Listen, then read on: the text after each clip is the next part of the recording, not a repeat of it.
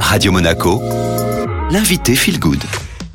Vous êtes de retour sur euh, Radio Monaco et comme tous les vendredis, nous retrouvons euh, Linda Posé, notre coach en développement personnel. Bonjour Linda. Et bonjour Estelle. Alors aujourd'hui, nous allons euh, parler avec vous de l'assertivité. Alors pour commencer, qu'est-ce que l'assertivité? Alors l'assertivité, Estelle, c'est la capacité d'exprimer ses opinions, ses idées et poser ses limites. Donc nous parlons clairement ici d'affirmation de soi. S'affirmer tout en restant accessible, souple et agile, d'avoir la capacité de s'affirmer tout en gardant une relation positive avec son interlocuteur. Alors être assertif a plusieurs atouts hein, euh, face à une personne agressive ou bien pour se positionner face à une injonction forte ou pour annoncer une euh, nouvelle désagréable, pour déjouer une, une manipulation ou encore oser demander sans avoir une assurance que ce soit bien accueilli. Donc l'idée est de pouvoir communiquer de manière bienveillante pour exposer ses ressentis, son point de vue, sans chercher à avoir raison et donc lâcher une quelconque domination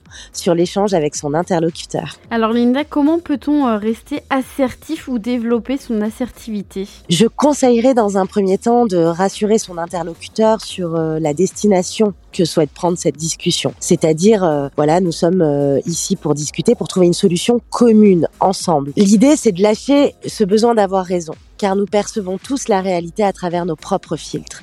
Nous avons raison dans notre propre système, mais l'autre n'est en aucunement obligé d'y adhérer.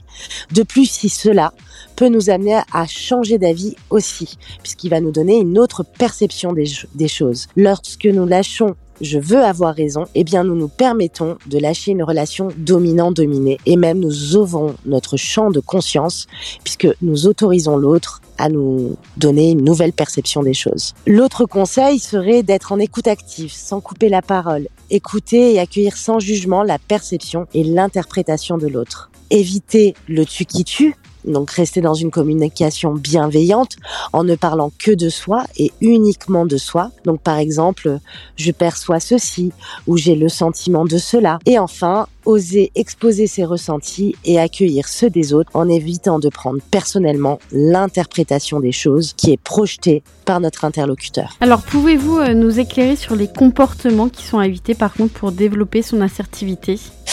J'en donnerai deux principaux.